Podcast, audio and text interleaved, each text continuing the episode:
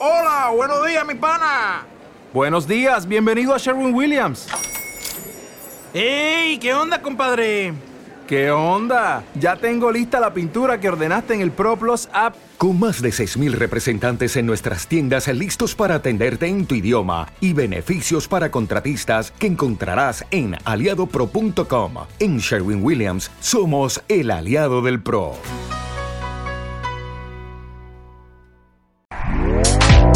Este podcast forma parte de Evox Originals. Disfruta de este avance.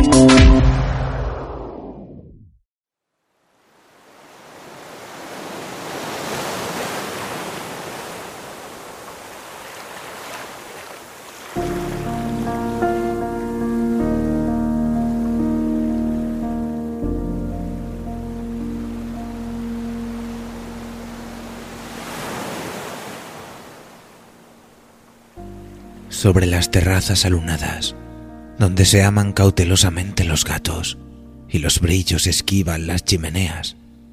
Creo que nadie sabe lo que yo sé esta noche. Algo aprendido a pedacitos y a pulsaciones y que integra mi pánico tradicional modesto.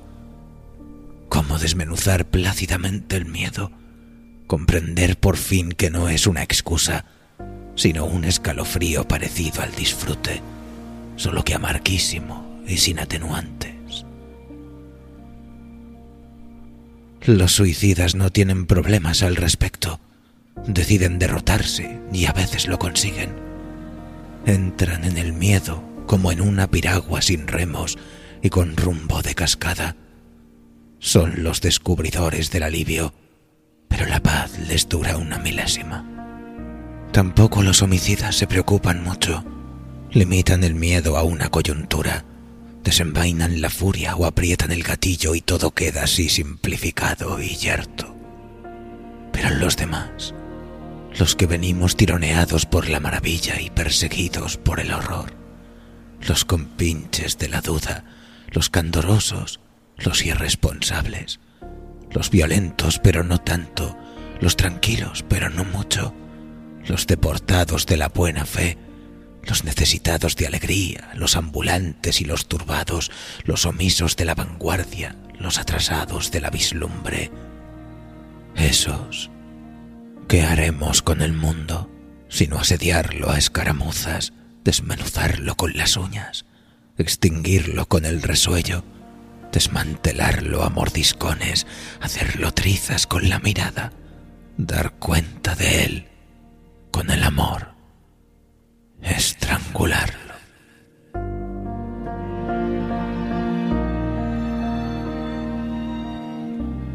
Preliminar del miedo.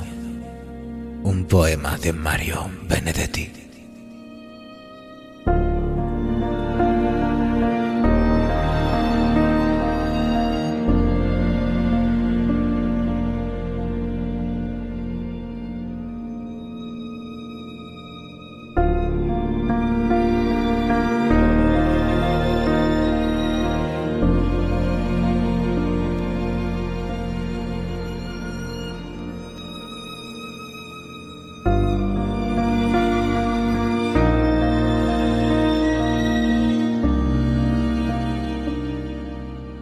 La melancolía suele definirse como un estado del alma, del espíritu o de la mente, una afección de las pasiones humanas que utilizamos como expresión de añoranza, a veces incomprensible para el melancólico, despegada de una realidad definida o evidente. En uno de sus artículos, el psiquiatra Francisco Fernández lo define como un problema clínico, histórico, filosófico, artístico y cultural, si es que cabe la separación entre estos diversos frentes. Su historia es la de la psiquiatría misma y su estudio el del dolor que acarrea la propia condición humana. Desde una perspectiva como esta, no extrañarán las dificultades que han acompañado siempre a cuantos han enfrentado la tarea de su descripción y explicación desde las ciencias de la naturaleza o del espíritu. Sus ambigüedades, los logros obtenidos en su conocimiento no evitarán esa cualidad turbadora, escurridiza y extrema de la melancolía, de su capacidad para confundir y subvertir, cuando no de aterrar, en el sentido de un horror atávico y cerval, tanto como en el de un echar por tierra cualquier tentativa de acercarse a sus misterios. La sombra de la melancolía cae así sobre sí misma, haciendo que su definición se desvanezca ante nuestros ojos, perdidos en una inquietante penumbra semántica y filosófica. Hay una tristeza del pueblo y una tristeza de los filósofos, y dentro aún de esta, una tristeza como ametría, como desviación del término medio, y otra consustancial al hombre de genio. Hay una melancolía que es sinónimo vago de locura y toda una serie de intentos de encontrar su esencia última. Pero la propia melancolía es insistente. Se abate sobre cualquier teoría del sujeto.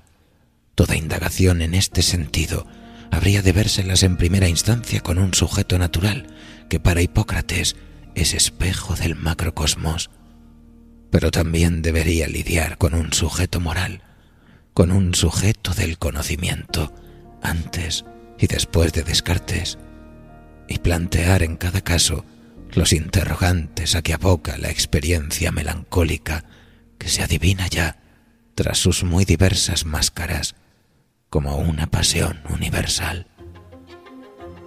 Por eso quizá inventamos la literatura, la poesía, porque esta noche nos enfrentamos a una clase de melancolía sorprendente en su naturaleza, sorprendente en el horror que viven los sujetos que la encarnan, solo posibles quizá en la ficción, pero tan parecidos a nosotros que asustan. Un relato enigmático y poderoso que habita la frontera del cuento popular, con la contundencia de los horrores que ello conlleva y dejamos, como siempre, su conclusión a la libre interpretación de quien lo escuche. Así pues, acomódense amigos en su cubil favorito, apaguen las luces, enciendan una vela y prepárense para adentrarse en una nueva historia surgida en torno al fuego de la escuela de imaginadores.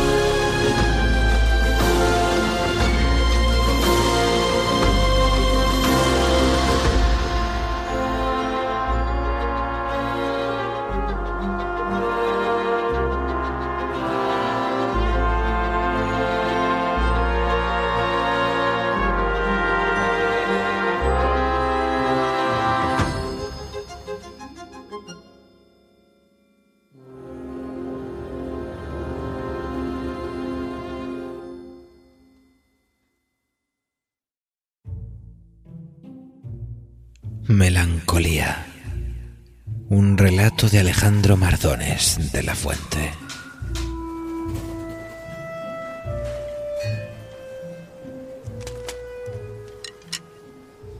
Tampoco son muy buenos. La madera parece plástico, el color cadavérico de aquel atacado por las termitas. Resbalan, a veces se astillan, pero sirven para lo que tienen que servir.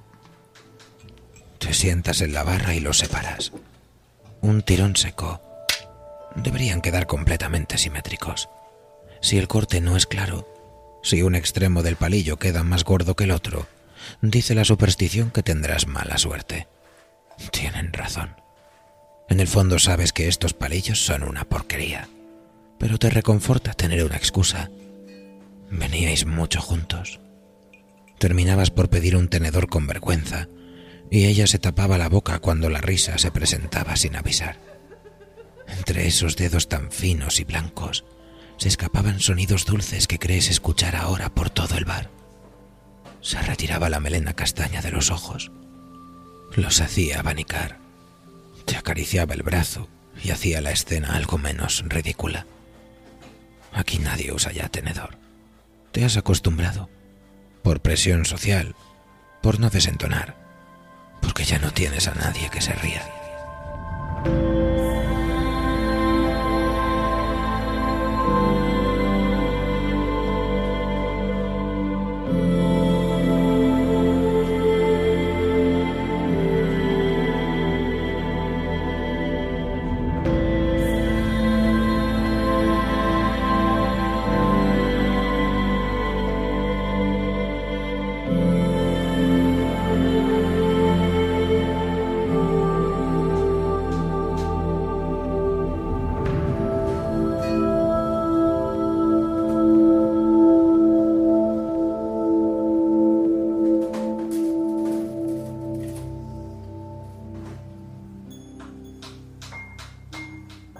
Día te quedan un poco más simétricos, pero siempre se puede mejorar.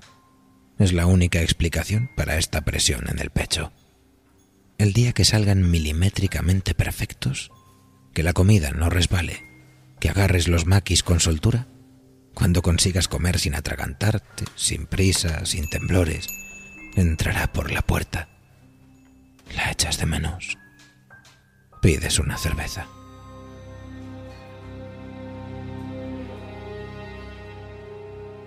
La disposición es extraña. Sentado en la barra recibes el viento de invierno en la nuca. Nadie cierra la puerta. Hay tres o cuatro mesas repartidas como nenúfares sobre un lago oscuro y verde. En el centro, la rana. Una barra cuadrada. Cuatro líneas marrones que rodean la cocina, como foso, de la que emanan todos esos fuegos, esos humos, esos chillidos. Barres un momento con la mirada y cinco hombres te acompañan esta noche. Ninguno ha conseguido separar los palillos perfectamente. No parece importarles. Si levantas un poco la vista, del techo cuelgan varios tubos grises, como pulpo. Deben transportar el gas. Justo debajo quedan colgados una serie de cajones, del mismo color madera pálida que los palillos. Una pelota, dorada por la grasa, funciona como pomo en cada uno de ellos. La iluminación de la estancia es extraña. Si no prestas mucha atención, si te pides un par de cervezas. ¿Te está gustando lo que escuchas? Este podcast forma parte de Evox Originals y puedes escucharlo completo y gratis desde la aplicación de Evox. Instálala desde tu store y suscríbete a él para no perderte ningún episodio.